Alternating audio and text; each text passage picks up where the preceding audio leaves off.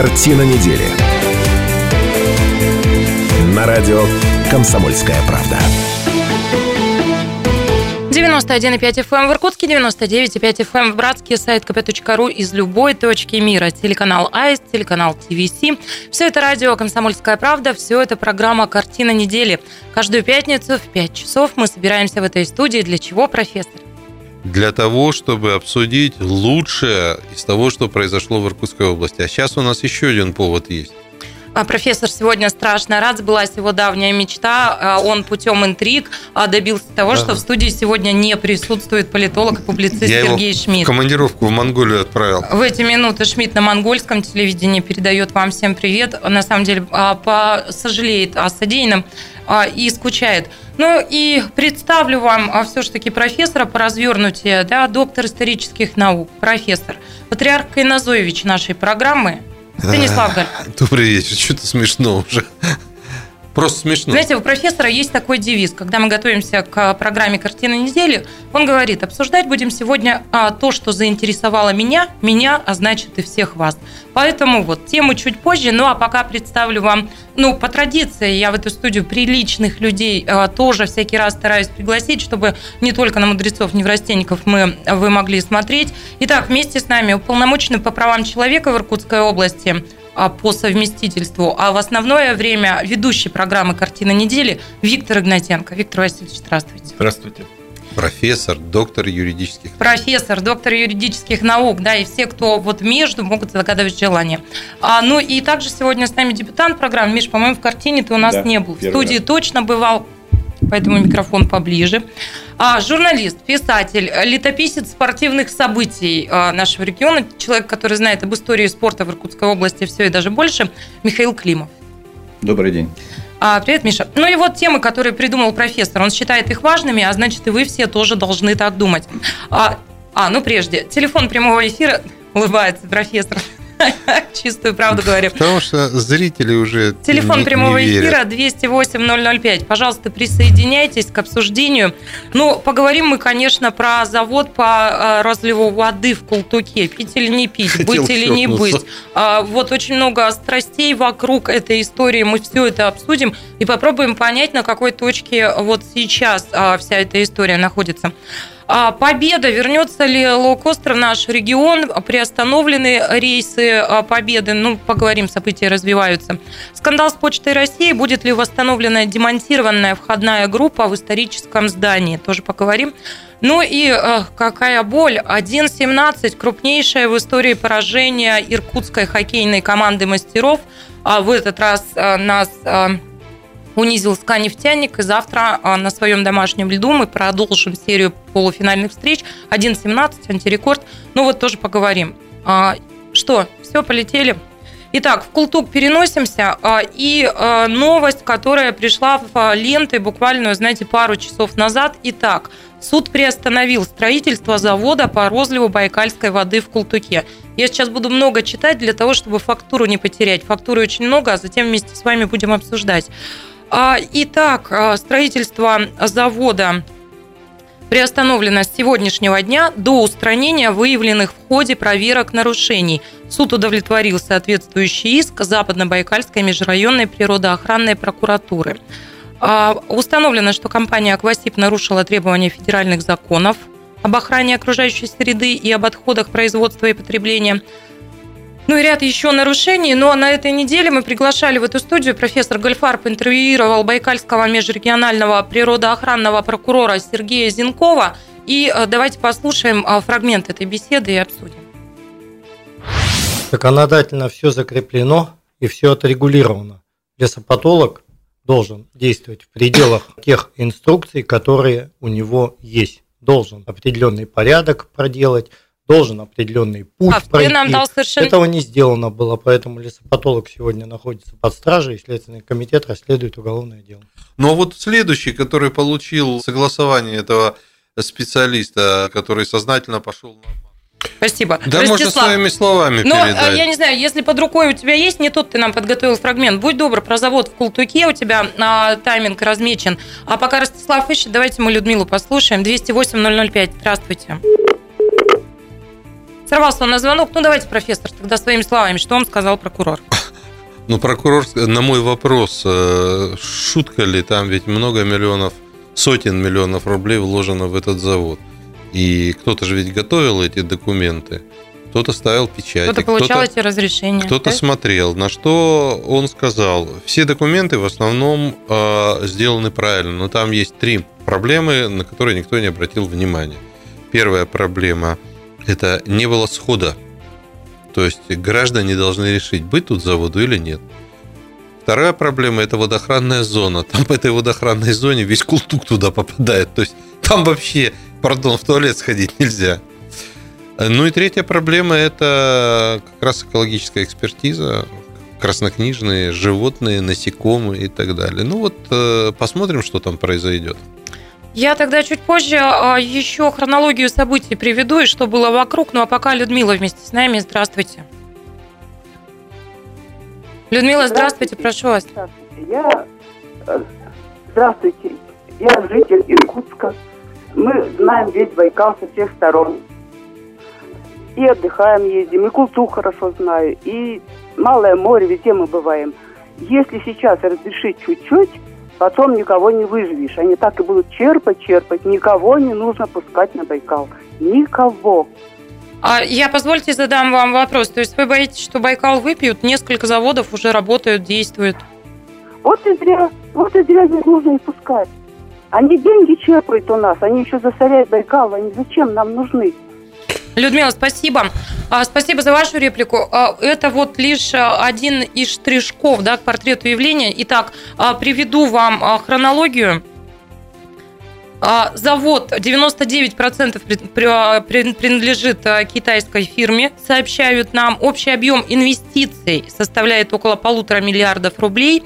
Ввод завода в эксплуатацию был запланирован на 2021 год.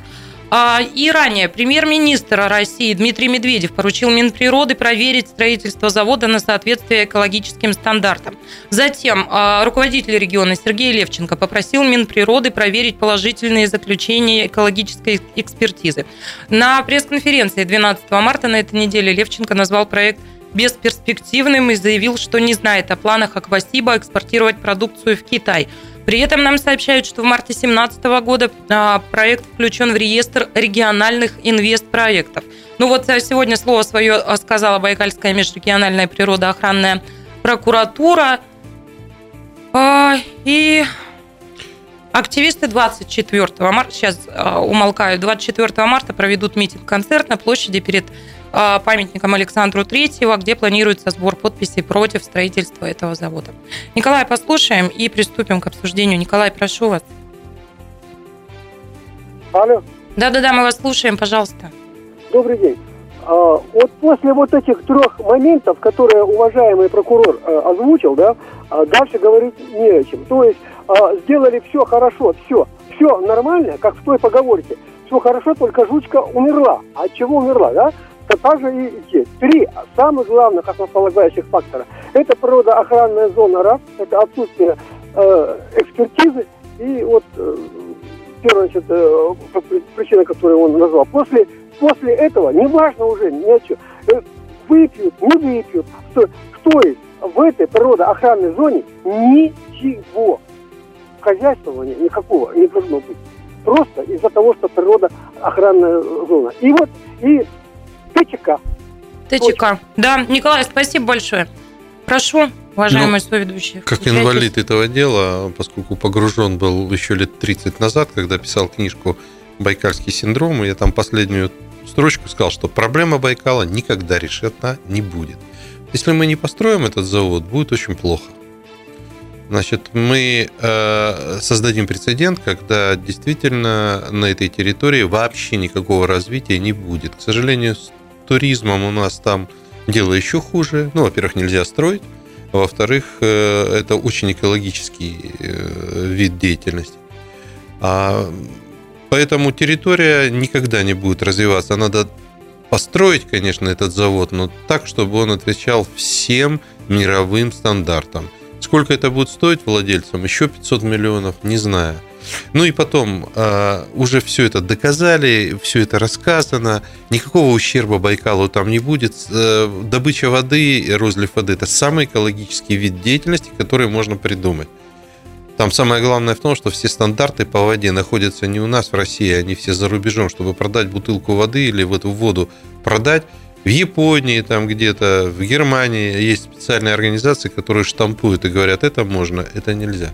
Э, поэтому я вот на этом умолкаю, коллеги добавят, но я считаю, что завод строить надо, иначе нам просто не хватит ресурсов для развития территории. У меня какое-то есть ощущение, что профессора Гальфарба сейчас разорвут в нашем эфире. Ну, судя по тому, какие мнения уже прозвучали от слушателей. А, ну, готовьте аргументы. Через пару минут мы продолжим. Картина недели. На радио «Комсомольская правда».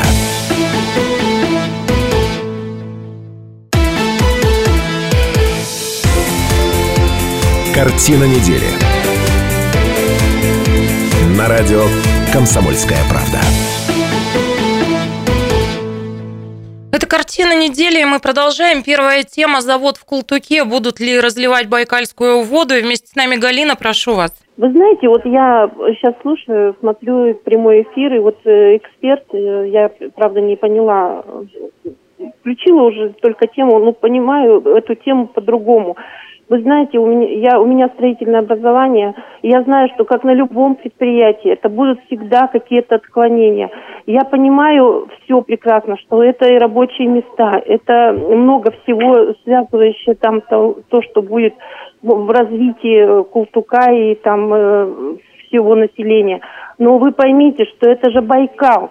Вы поймите, что там будут снимать почву, там построится завод, кто будет хази, хозяин? Китай, Китай. А Китай, вы знаете, уже по нашим, так сказать, примерам, взять э, Хомутова, когда их тоже впустили на землю хом, хомутовского образования, что мы после них получили? Вы поймите, что это все отравлено. И как э, Китай э, относится к чужому, все прекрасно знают. Я сама несколько была в Китае много-много раз.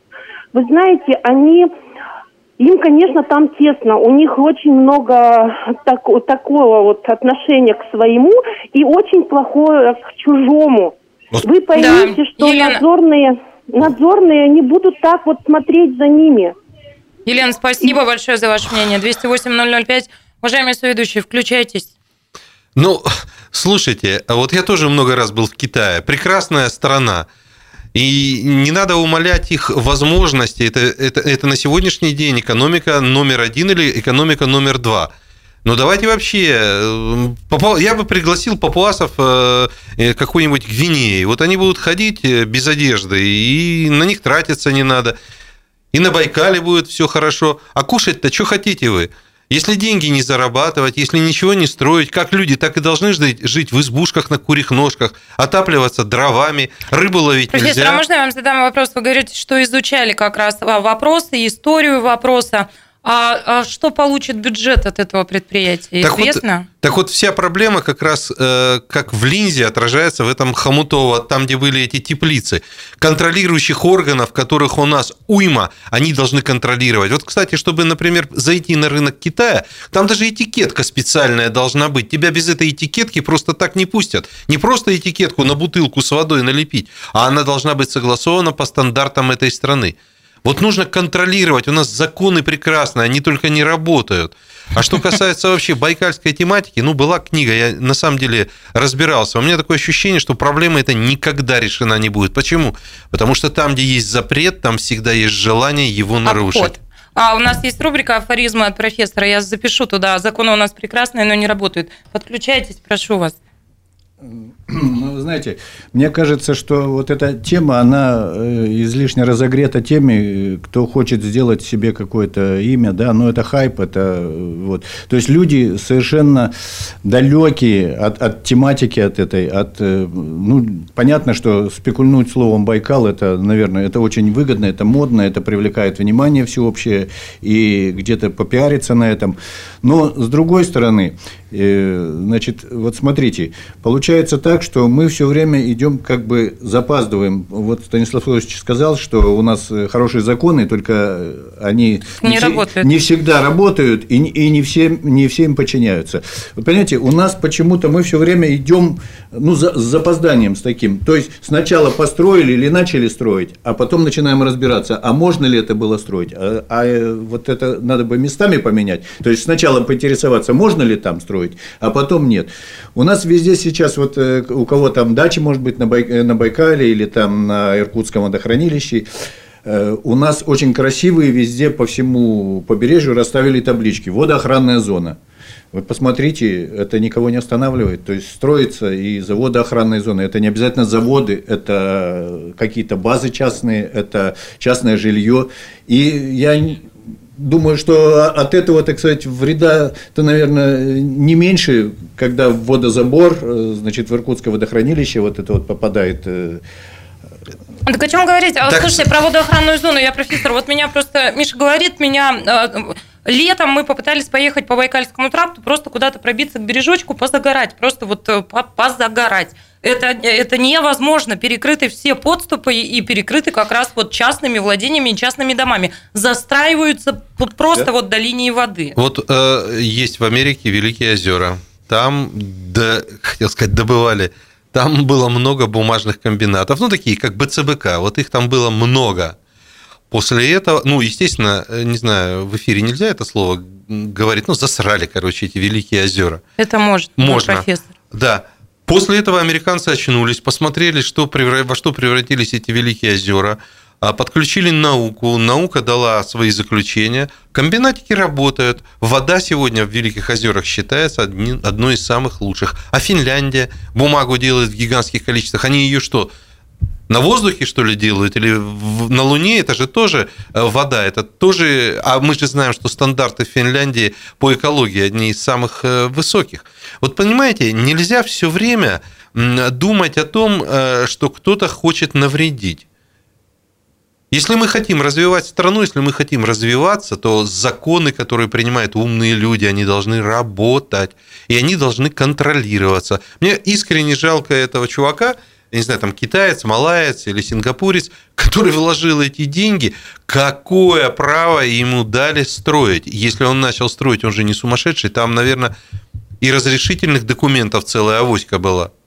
Слушайте, ну когда мы строим а, дворец, там ледовую арену, крупнейший спортивный объект региона, да, и вдруг выясняется, что не все чисто с документами, и приостанавливаем стройку. Виктор Васильевич, а вы а, так а, молчите для того, чтобы нас потом всех вот резюмировать, я вижу? Ну, Нет, так... я, я выскажу свою точку зрения. Я мне же интересно выслушать. Тогда давайте мнение. еще слушателей а, к, а, к микрофону пустим. Раз Давай. вы готовы уже вот всех выслушать, а затем какое-то резюме глубокое дать. Елена вместе с нами, прошу вас. Да, уважаемые, я вас, конечно, тоже вот слушаю, очень интересно вы говорите, очень, и сами же себе отвечаете. Вы понимаете, что у нас, мы не готовы сейчас э, вот так жить, как вы говорите, примеры в Финляндии и прочих. У нас нет вот такого выработки вот этих вот законов, которые действительно, вы правильно говорите, что надо сначала все подготовить так, чтобы не было ущерб Байкалу. Вот лично я, мои, мои знакомые, мои родственники, у меня здесь дети, мы не уверены в том, что мы потом не будем кусать локоть, потому что это Байкал, извините, послушайте, это Байкал. И это очень, вот ЮНЕСКО, вот, наверное, там, я не знаю, тоже не дураки сидят. И если вот эта охраняемая зона, скорее всего, вам говорят, вот вы же правильно там с мешком, ну вы правильно говорите, там пописать нельзя. Но если, почему мы вот это вот сначала строим, потом мы все это рушим, и зачем вот это делать? Вот надо разобраться, кто разрешил, почему вот эта экологическая экспертиза не до конца доведена. А если она доведена, значит упущены такие пункты, которые будут влиять на вот этот Байкал. Мы же не...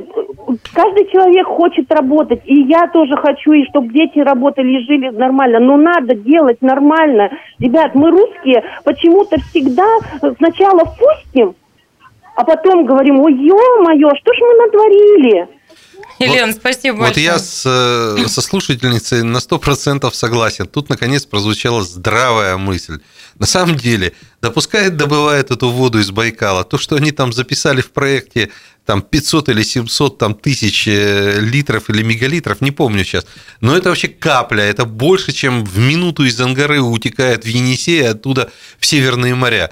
Так давайте немножко э, своим э, запасом поторгуем. Что, поделимся? Поделимся, денег заработаем для Байкала. Я вас спросила, не напрасно спросила, а мы заработаем на этом денег? Мы заработаем... Посчитано ли, что будет Слушайте, идти в местный бюджет? В... А, вот, а вот это вот, это же тоже на Байкале добывается. Нет, Вообще... это не на Байкале, я прочитал. А, профессор нет, посмотрел, не, не, не, да, первым Тут делом. Есть... Нет, нет, Скважина нет. у деревни Худякова. Да, но не, на самом деле у этого завода несколько скважин. И одна из скважин находится на Байкале. И это не первый завод, который добывает водичку. Это с глубины 400 метров. Вот эти квадратные бутылочки, которые этой же компании добываются с глубины Байкала. Очень вкусная вода. Так, цифр хочется, хочется цифр. Если мы с вами поймем вдруг, что мы, у нас будет толстенный, жирный э, бюджет вот благодаря строительству таких объектов, да может и перекрестимся, прокурор ну, ваш пойдет ну вот соблюдать сейчас, законность. Сейчас, а... сейчас скажу, начинай креститься. Сегодня стоимость воды уже э, выше, чем стоимость э, нефти. Вот э, сегодня вода продается дороже, чем нефть. Еще раз, а что получит от этого наш бюджет? Цифрофакт хочу, если ну, хотите. Ну, я, к сожалению, не Константин Зайцев, который ведает всеми налогами в Иркутской области. Я не могу в цифрах сказать до копейки, но я точно знаю, что нормальное предприятие, вот это предприятие платит налоги. Сколько оно платит, это, наверное, коммерческая тайна. Эту коммерческую тайну профессор будет пытаться разгадать за эфиром. Через две минуты мы вернемся, и он вам ее откроет. Зайцеву будет звонить. Картина недели. На радио «Комсомольская правда».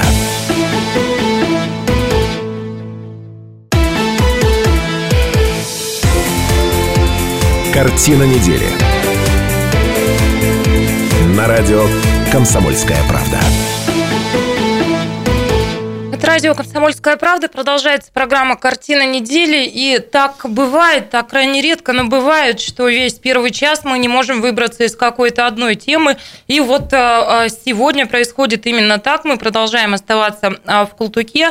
И, Виктор Васильевич, я передаю микрофон вам, потому что, ну, боюсь, что э, не выскажетесь, не успеете высказаться, потому интересно, что вы думаете об этом. свою точку зрения. Да? Вот на сегодняшний день, насколько я знаю, э, занимаются добычи воды из Байкала, три предприятия, три завода со стороны Республики Бурятия.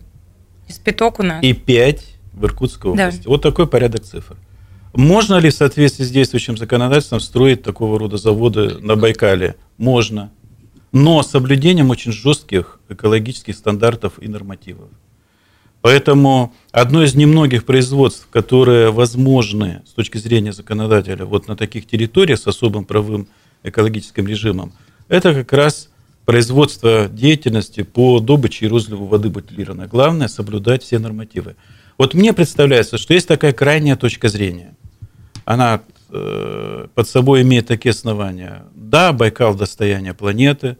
Да, Байкал – это жемчужина – великий стратегический запас пресной воды, из-за которой прогнозируется в ближайшие 30 лет очень серьезные даже вооруженные конфликты. Даже да? в таком горизонте времени? Да, да, потому что это самый важный стратегический ресурс, и его стоимость и значение стратегическое повышается с каждым днем в мире. Но вместе с тем нельзя исходить из того, что вот озеро Байкал, ну давайте тогда его огородим, всех выселим. Там же люди живут. И живут э, давным-давно они на что-то тоже должны жить. Поэтому с соблюдением строжайших э, нормативов соответствующих мы должны при принятии решений, при принятии законов исходить из разумного баланса вот, интересов общества, экологических интересов, и в том числе интересов людей, которые там проживают. А там тоже какая-то экономика должна развиваться. Люди должны работать.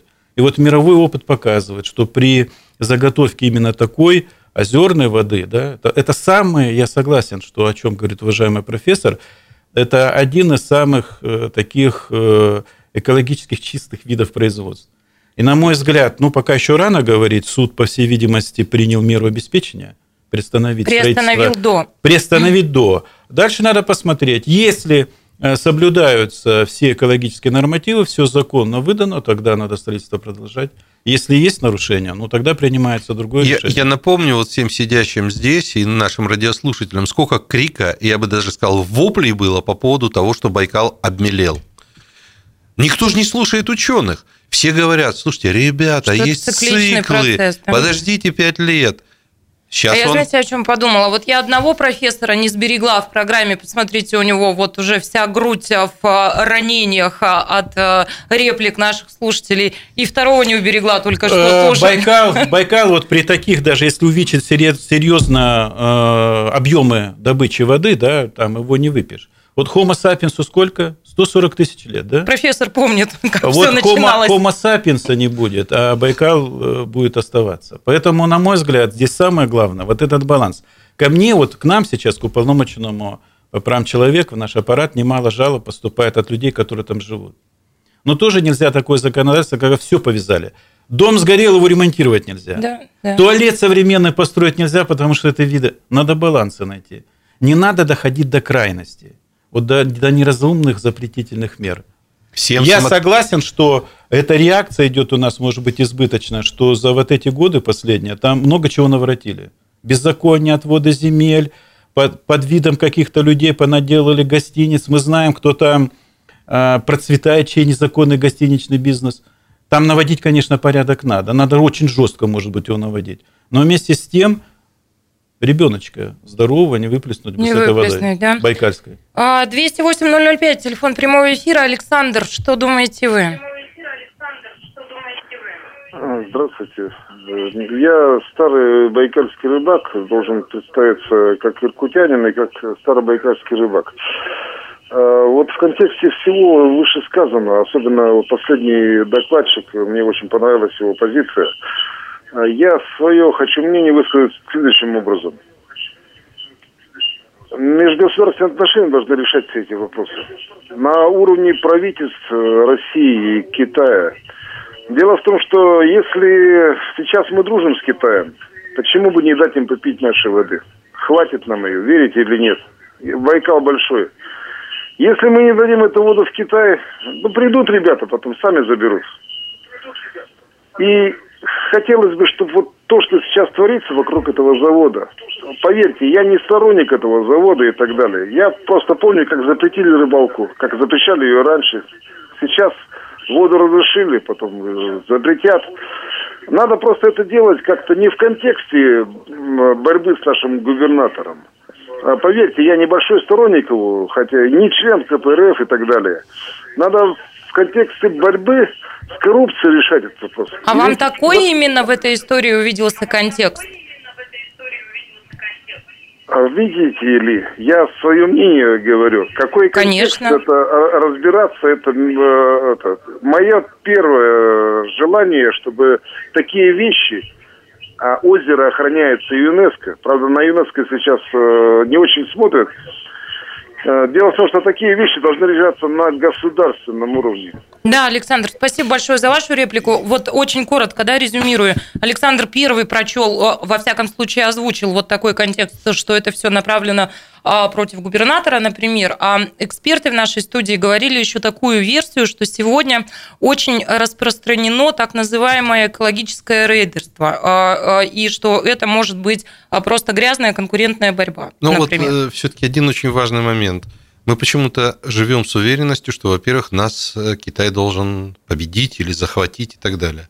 Но пока это не проглядывается. У них дофига своих собственных проблем. Вот, это первое. Второе. Слушайте, ну нефть, э, какая вообще на самом деле разница, кто инвестор? Еще раз, папуасы Новой Гвинеи, американцы или китайцы. Если это работает на народ, на государство, да пускай хоть все приезжают и строят, и помогают нам поднимать страну. Слушайте, а в 30-х, 40-х годах товарищ Сталин строил новую индустрию за счет кого? Там же американские инженеры работали, итальянские, французские. Они же заводы поднимали нам. Ничего плохого в этом оказалось нет. У нас сейчас была мощная индустриальная держава под названием СССР. И еще один покой, такой маленький, маленькая такая деталька. Слушайте, есть Байкал с гигантским количеством воды. Вода это используется только поплавать, рыбу половить. Это неправильно. Давайте напоим всех, давайте покажем, что у нас ресурсы есть. И торговать будем этими ресурсами. И строить заводики хорошие. Но байкальскую воду надо пить умеренно. Да медики не рекомендуют Медики пить не- не рекомендуют. Дело в том, что у нее Дистиллят. практически нет соли, она практически дистиллирована. А это с точки зрения физиологии Вот, есть вопрос. Вот все, что нехорошее, продадим. Хорошо. Чистое все продадим. Договорились, в общем, мои мудрецы неврастенники, да, дистиллят э, китайцам, да? А, Геннадия еще успеем послушать. Здравствуйте, прошу вас. Здравствуйте. Я вот по такому поводу звоню, что вот настроили там отдыхающих комплексов на Байкале, а потом убирают мусор. А убирают-то кто? Школьники. Почему ни одного депутата там не видать, чтобы там приехал? Предвыборную кампанию все депутаты на Байкале, все убирают мусор. Вот А тоже, сейчас тоже забавно. Там, хотите там воду продать, что? Денег больше нету, что ли? Все на, на бомбу Профессор потратили, говорит, нету. Не, слушайте, вот тоже забавные. А зачем депутатов все время загонять? То они Байкал убирают, то они заборы красят. Слушайте, ну, пускай бы лучше они контролировали исполнение законов. Что они и делают? Вот я за то, чтобы наши депутаты ввели нормальную свою основную работу. В следующей части программы мы поговорим как раз про наших депутатов, которые инициировали встречу в Минтрансе и обсуждали то, что с нашего рынка уходит лоукостер «Победа», и иркутяне будут ущемлены в правах а, и не смогут пользоваться дешевым авиаперевозчиком. Поговорим о том, что произошло. А, ну, а пока я предлагаю резюмировать как-то вот тему завода в Култуке. Не знаю, обменяйтесь буквально короткими репликами, полторы минутки у нас остается. Ну, профессор, в общем, а, очень хотел бы приторговывать. Про- Председатель правительства Медведев дал команду проверить все. Я считаю, что э, когда гла- глава, э, один из э, глав государства говорит о том, что надо проверить, значит, проверка будет проведена. Вопрос резонансный. Я думаю, что все решится как-то более-менее спокойно. В ручном управлении. Ну, называйте это в ручном, в ножном, но решится. Ларис, буквально вот полминутки у вас есть. Здравствуйте. А, здравствуйте. Алло. Да-да-да, мы вас слышим, но очень коротко, пожалуйста. Ага, да я и буду коротко. Я вот, у меня профессор сильно заинтересовал. Который из? У нас двое сегодня. Профессор заинтересовал, который ко мне сидит слева. Насчет продажи воды он сильно говорил. Алло. Да-да-да, да, говорите, пожалуйста. Да-да-да, это к вам, к вам, правильно, вот к вам я это самое. Да, конечно, я согласна продавать воду, да, но мы и ресурсы свои все продали лесные. Вы посмотрите, что с лесом творится. Так контролировать надо. Господи, кто ж мешает-то контролировать? Вот поэтому прокуроры и борются. Ну, по лесу это другая тема. А, Это другая тема. Другие темы у нас будут и в следующем часе. В Лесной 18.05 кодекс мы вернемся в в эту студию и продолжим. Большая перемена. Профессор пошел а, гулять. Да? А, Ему а, врачи рекомендуют вот, делать зарядку. Ну, а вы пока отдохните и в 18.05 присоединяйтесь к нам. Картина недели. На радио «Комсомольская правда».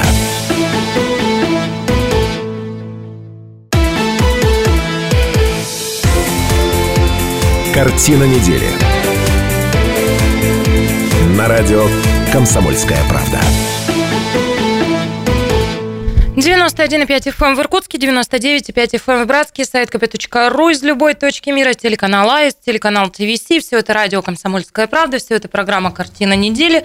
Мы вышли из большой перемены, и каждую пятницу мы собираемся в этой студии для того, чтобы вместе с вами, уважаемые слушатели и зрители, обсудить э, главные события семи уходящих дней. Еще раз здравствуйте, меня зовут Наталья Кравченко, а мои соведущие сегодня доктор исторических наук, профессор, э, патриарх Кайназович нашей программы Станислав Гальфар. Добрый вечер. Человек, а, которому прин- принадлежит авторство рубрики, я помню, в 19 веке еще случай был. А сегодня так далеко, кстати, еще не ходили. Ха-ха-ха. Все впереди. А ведущий нашей программы, доктор юридических наук, профессор, уполномоченный по правам человека в Иркутской области Виктор Игнатенко. Здравствуйте. Это из приличных людей я вам представляю, вот тех, кто присутствует. И также вместе с нами журналист, писатель и летописец спортивных э, событий. Видимо, со временем заведет свою рубрику. А помню, в 19 веке еще случай был, э, когда э, в хоккей с мячом, например, начали играть. Михаил Климов вместе с нами. Добрый день. А темы, которые обсудим в этой части, мы поговорим про скандал, который разразился вокруг одного из почтовых отделений Почты России на Степана Разина. Там снесли входную группу красивую и заменили это пластиком. Чем объяснила эта почта и почему этот скандал приобрел всероссийский масштаб, мы поговорим. Поговорим также про антирекорд 1.17, крупнейшее в истории иркутского хоккея с мячом поражения нашей команды обсудим. А, ну и поговорим про победу, вернется ли лоукостер а, в наш регион. Давайте начнем с почты. Как вы, уважаемые соведущие? Да, прекрасная тема. Давайте я вам предысторию расскажу. А, в социальных сетях, все началось с социальных сетей, как многое водится сегодня. Появились фотографии от иркутян, где, ну вот снимки, знаете, до и после. А на Степана Разина есть почтовое отделение, и там была такая красивая резная деревянная входная группа. А, так вот, ее снесли, заменили на обычную а, дверь пластиковую.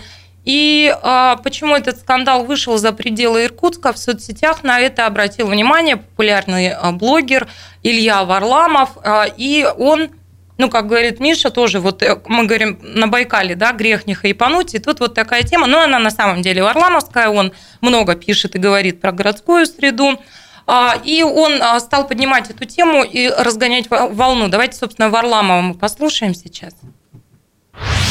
В Америке свою историю сохраняют. Это то, что делает город богатым, то, что делает город интересным. Поэтому во всем мире к этому относятся с уважением. С уважением относятся к своей истории. Гонит историю, то нет будущего. А почте России, видимо, непонятно, почему в историческом здании не может стоять пластиковые двери. Дверь мы будем спасать. От почты России сейчас нужно только одно – не мешать. Никакого понимания, никакой надежды на то, что они исправят свою ошибку, что они эту ошибку как-то осознают, у меня, к сожалению, нет, потому что ну, видно, что мы говорим с этими людьми на разных языках. Я надеюсь, у руководства Почты России, у руководства 25-го отделения хватит э, ума, э, не знаю, смелости, сообразительности, да, э, связаться с нами и просто позволить нам сделать там нормальную входную группу если они помогут нам, это будет вообще замечательно. Всех, кто живет в Иркутске, всем, кому не безразлична судьба своего города, все, кто хочет, чтобы это был красивый и интересный город, э, пожалуйста, распространяйте этот ролик, делитесь ссылочкой, раскидывайте его в своих соцсетях. Ну а далее я предоставлю микрофон временно замещающему должность руководителя службы по охране объектов культурного наследия в Иркутской области. Это Андрей Фоменко. Служба подключилась к проверке этого эпизода. Вот что говорит он. Сейчас было систематическое наблюдение. Зафиксировали, составили акт, фотофиксацию сделали, что действительно, да, замена входной группы была mm-hmm. произведена без нашего согласования. Будет проводиться официальная проверка в рамках действующего законодательства, то есть с уведомлением собственника о проведении этой выездной проверки, составлением акта по итогу этой проверки и в итоге составлением протокола об административном правонарушении, который потом в последующем передается в мировой суд, то судья уже вынес решение, какая санкция будет за это правонарушение. Дальше появляется информация о том, что это были двери, которые, ну вот, собственно, наводил, что их а, в конце 90-х годов а, изготовили, но вот тот же Фоменко, он продолжает, несмотря на то, что сами двери не входили в предмет охраны их службы, любые работы на объекте культурного наследия, пусть это реставрация, ремонт, первоочередные противоаварийные работы, а здание историческое, должны быть согласованы с нами как с надзорным органом. Дальше расскажу, что отвечает Почта России. Двери, говорит, восстанавливать не будем. Снесли мы их, потому что жаловались а, маломобильные граждане. И вот мне, кстати, очень интересно, что вы об этом скажете, Виктор Васильевич, потому что ну, вообще вроде как вот права граждан тут должны были соблюдены быть. Да? Сделали пандус, двери стали а, удобными для маломобильных а, людей – выглядит это все совершенно по-уродски. Если посмотреть а, в картинке на вот этом здании историческом, это выглядит, ну, вставным зубом, скажем так. Ну и почта говорит, что да, вот из-за жалоб а, все это сделали, а дверь тамбур хранится на территории почтового отделения. Ну и говорят еще в почте, что в элементы старинного здания не вносили коррективы при монтаже. Ну вот что вы думаете об этой истории? Потому что тут, правда, очень много граней, мне кажется. Ну, могу начать, как Кайназоевич. Как там у вас-то при Кайназое с дверями? Про это здание, э, вообще первооткрывателем этого здания был историк Шабадоев э, Женя. Он обнаружил чертежи, это одно из старинных зданий. А дальше есть такой Перец Варламов, который не очень хорошо прочитал то, что писали наши местные, опять же, уважаемые краеведы. У нас же всегда так, ах, снесли, ах, дерево, ах, это старина. На самом деле в 90-х годах эту группу сделали. Но я хочу сказать, что перед этим снесли. Но красиво, правда? Красиво, но перед этим разграбили практически почтовое отделение номер э, на Карла Маркса один, Миша, или вот Третье, какое? третье. Третье почтовое отделение. Ведь там-то действительно старинная тоже была мебель и старинные, как в аптеке. Вот э, в аптеке на рынке. Все было э, в рюшечках, в балясинках и так далее. Поэтому наши краеведы подкинули пищу. Ах, старинные двери снесли. Никакие они не старинные. А даже если не старинные? Другой вопрос. Другой вопрос. Вот мы в свое время отреставрировали дом Спиранского, где «Комсомольская правда» счастливые 10 лет провели. Нам там не давали вообще гвоздя вбить. И это правильно. И Почта России должна восстановить. Другое дело, они могут эту группу не восстанавливать. Но вот эти дурацкие двери, которые там пластиковые сделаны, их заставят все равно переделать. Это однозначно. А Это неоднозначно, потому что, к примеру, давайте вспомним историю со Снежинкой, да, где пытаются восстановить прежний облик этого здания, Ну, где расши- же. э, нет, расширил собственник проем, а оконные, оконные проемы. А, И на данном этапе дела вот как обстоит. Сменился пристав, и очередной пристав сказал, что да, все восстановлено в прежнем виде, хотя невооруженным глазом видно а, окна до и окна после. Но это так, одна из... Я думаю, что их заставят, если у нас есть власть, то она заставит Почту России восстановить исторические двери.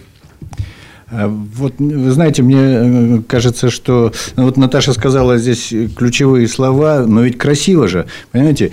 И меня, например, ни- ничуть не смущает, что эти двери изготовлены в 90-х годах там, прошлого века. Но они стилизованы, они сделаны под старину, они, так сказать, э, ну почему нет? В это Понимаете, здание, да? у 130-го квартала тоже было много противников, которые говорили, зачем этот новый отдел, это же не настоящие там деревянные избы, там, зачем это, кому это нужно, это обман и все. А сейчас э, как бы все привыкли, все ходят туда с удовольствием. А через сто лет это будет уже памятник истории. Совершенно верно. И я вот, э, мы тут в Суи Китай вспоминаем время от времени. Э, Я однажды увидел там, как там строят храм. Храм строят, э, ну, новодел, естественно, там. И тут же его искусственно старят, там, то есть, вот такие мастера. Я говорю, ну, а зачем? Ну, это же вот как бы неправдочное, то есть, это вот, они говорят, ну, вот они примерно так же сказали, ну, это же красиво, это точно так, как у нас было там несколько там тысячелетий назад. А потом еще такая штука, человек ведь э, это эмоция. Конечно, Вот конечно. э, чем больше хороших эмоций, тем меньше плохих эмоций. Ну, вы правы в том, что да, эмоция, потому что люди, э, как вот э, говорят, э, мы трогали теплые деревянные двери, а теперь вот это холодный бездушный пластик. Слушайте, вот этому зданию, это почтовая, э, почтовая контора, историческое здание, ему больше, так сейчас, чтобы не соврать, больше 250, по-моему, лет. Понимаете, его вообще нужно так с него сдувать пылинки. Там музей надо сделать. Вот и только хотел сказать, что По истории почты и прочее. Видите, Да, согласен. Уважаемый профессор, можно мне высказать точку зрения свою? Я думаю, тут проблема поглубже. Скорее всего, там как произошло? Действительно, надо обеспечить условия для маломобильных групп граждан, для инвалидов-колясочников. У нас очень много вот таких публично значимых э, заведений, организаций. Инвалидам очень тяжело и добираться. И автобусов у нас низкопольных в Иркутске очень мало. И вот такие учреждения не оборудованы. Видать, э, для того, чтобы соблюсти эти стандарты, пошли по самому дешевому бюджетному варианту. Это же почта. А вот мне кажется, что проблема главная, надо что-то с почтой делать с точки зрения того, чтобы она не была такой разрухой, такой убогой нищей организацией. Ну, Там правда, как время остановилось, у нас, правда? да, вы посмотрите в других странах. Почта – это лицо государства, а у нас государство как-то все это дело забросило. Смотрите, налоговая инспекция открывает у нас новые пункты консультационные, да, офисы. Константин Борисович Зайцев прекрасно работает в этом направлении, может И быть, еще час. и хорошо финансирует. Но почему мы не, не строим современное отделение почтовое, где были бы современные технологии информационные? А у нас, вот я по опыту своей работы, большая переписка с гражданами, э, на 3-4 месяца теряются письма. То есть э, проблема, мне кажется, главная в этом. А что касается вот этих старинных зданий, я думаю, нам надо выводить вот эти учреждения и делать какие-то там культурные учреждения. Я с профессором музеи. совсем согласен, но ты просто одной детали не знаешь. А эту деталь мы Я все много узнаем чего не знаю. через пару минут. Картина недели. На радио «Комсомольская правда».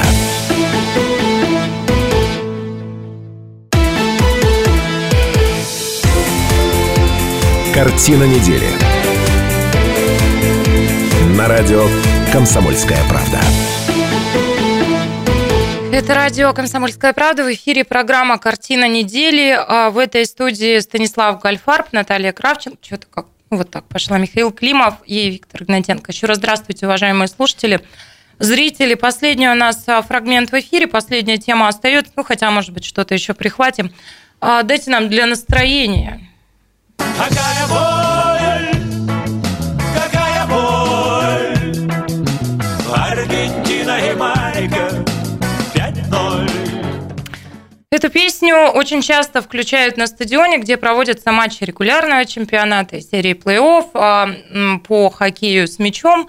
А, Вышел фильм, да, вы помните, что это иркутский национальный вид спорта. Так вот, а, под эту песню очень часто счастливые болельщики уходили, когда наша команда с разгромным счетом выигрывала кого-либо из соперников. Но в этот раз в Хабаровске, в Ерофее-арене а на этом льду наша команда потерпела поражение со счетом 1-17.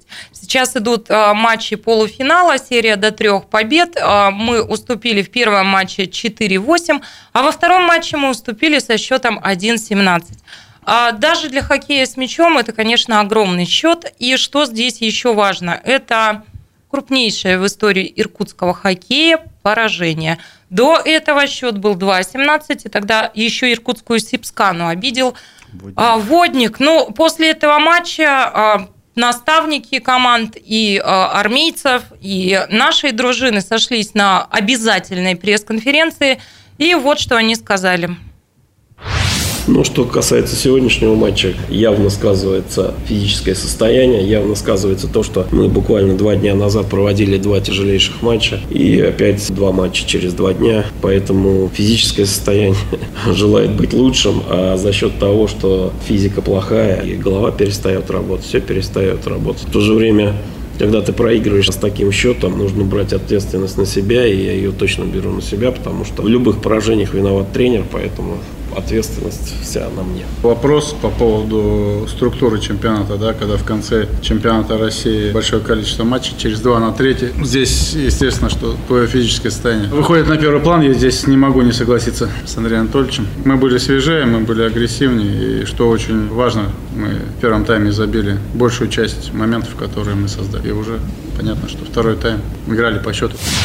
Завтра на льду стадиона «Рекорд», уважаемые любители русского хоккея, обращаю отдельно ваше внимание. Матч в непривычное время. Будем играть утром, начало в 11. Состоится игра, которая, вероятно, и решит э, исход этой полуфинальной серии. Если наши гости, хабаровчане, завтра нас э, вновь выигрывают, то мы вылетаем плей-офф, а они проходят э, финальную часть. Но э, если случится иначе, то игра будет еще и в воскресенье. Матч в 11 утра из-за того, что теплые погоды нам завтра обещают синоптики.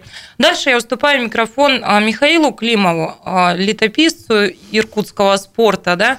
А, и я знаю, что у Миши есть информация которую пока не знает никто. Это будет эксклюзив для нашей программы. Михаил разговаривал сегодня с Юрьевым.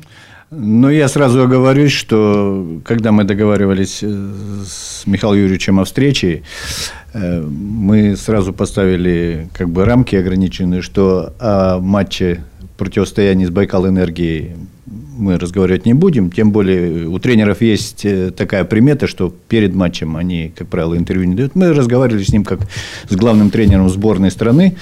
Но, тем не менее... Значит... Ну, по настроению-то как он? Хабаровск уже в финале? Да нет, он, он профессионал. Он профессионал. То, конечно, он никогда не скажет э, гоп, пока еще не перепрыгнули. Хотя, так сказать, тут для многих уже противостояние это очевидно. Но я немножко о другом хочу сказать. Вот когда я начинал свою журналистскую карьеру, мне сказали, вот если хочешь быть нормальным спортивным журналистом, ты убей в себе болельщика. Ну, то есть, журналист, он должен правило. быть объективным. Если соперник играет хорошо, похвали соперника. Если твои там играют плохо, поругай своих, и, так сказать, чтобы это...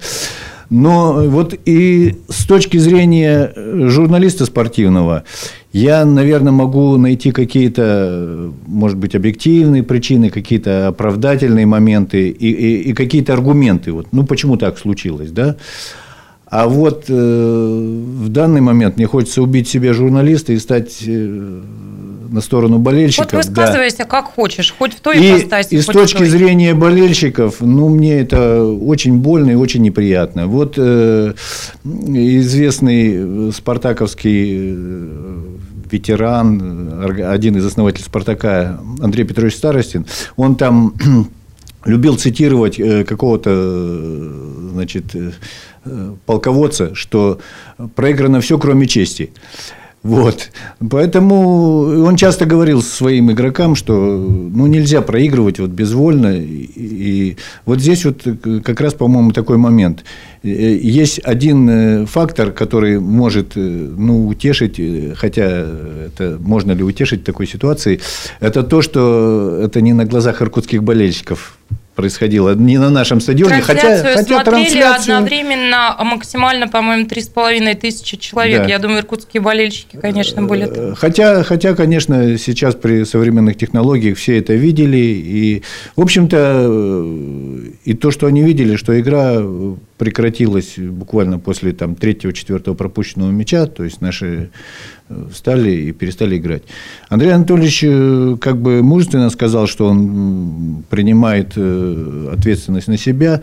Но я не думаю, понимаете, что он делал какую-то установку, ребята, вы там берегите свои силы, ребята, вы там смотрите, чтобы травмы не получить. Нет, конечно, ну вот так получилось. Хотя, хотя я не сторонник, вот мне очень не нравится такая позиция, когда говорят, это спорт, в спорте всякое бывает. Вот вчера Краснодар играл в Еврокубке, Значит, до, деви- до 85-й минуты ты, счет был равным. И это не устраивало Краснодар, он улетал. На 85-й минуте Краснодар забил гол, и уже он выходил в следующий раунд. А за минуту до финальной сирены он пропустил гол и вылетел. И говорят, что игроки плакали в раздевалке. Это взрослые мужики. Там, так сказать.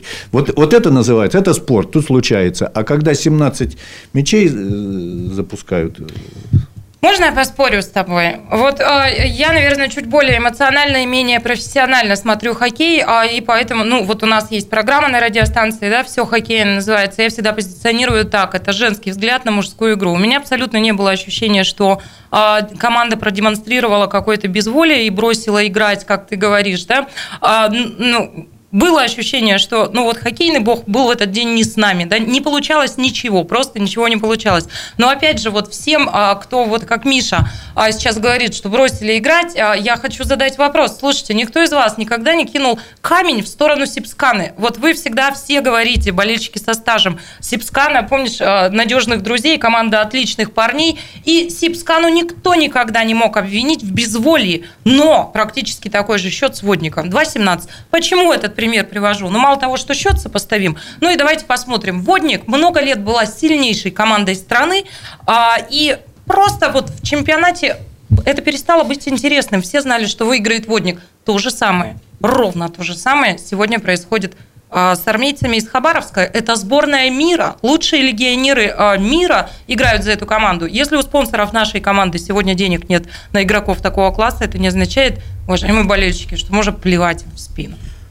Вот, вот, девчи- Заступилась я, как О- смогла. Вот девчачий взгляд. Да, я, да, девчачий. Я посередине между тобой и ведущей. Э, Сам я не болельщик, но понимаю, но у меня есть всегда экономическая составляющая в башке. Э, Что бывает, когда падают у нас тиражи? Что бывает, когда мы не выполняем свою программу? Нас акционеры штрафуют. Э, Я стремлюсь хорошо зарабатывать, кормить семью, помогать друзьям, поэтому черт его знает. Э, Пускай у них это случилось, может быть, это хорошая встряска будет. Раз мы вкладываем такие бешеные деньги в развитие именно бенди в Иркутске, строим ледовый дворец, конечно, обидно, но я надеюсь, что с командой будет все хорошо. А вот штрафануть я бы штрафанул. Есть санкции, они предусмотрены для игроков. Ну, не знаю, в этом случае будут ли они применены. Миша, а ты давно ходил на стадион именно? Да. Давно? Нет, нет. А, ну нет? вот тогда ты тоже это отметишь, и вот это отчасти то, о чем вы говорите, профессор. Я обратила внимание, что в последнее время действительно на стадионе очень много пацанов. И они в а, форме Сипсканы, Байкал Энергии, а, Рекорда.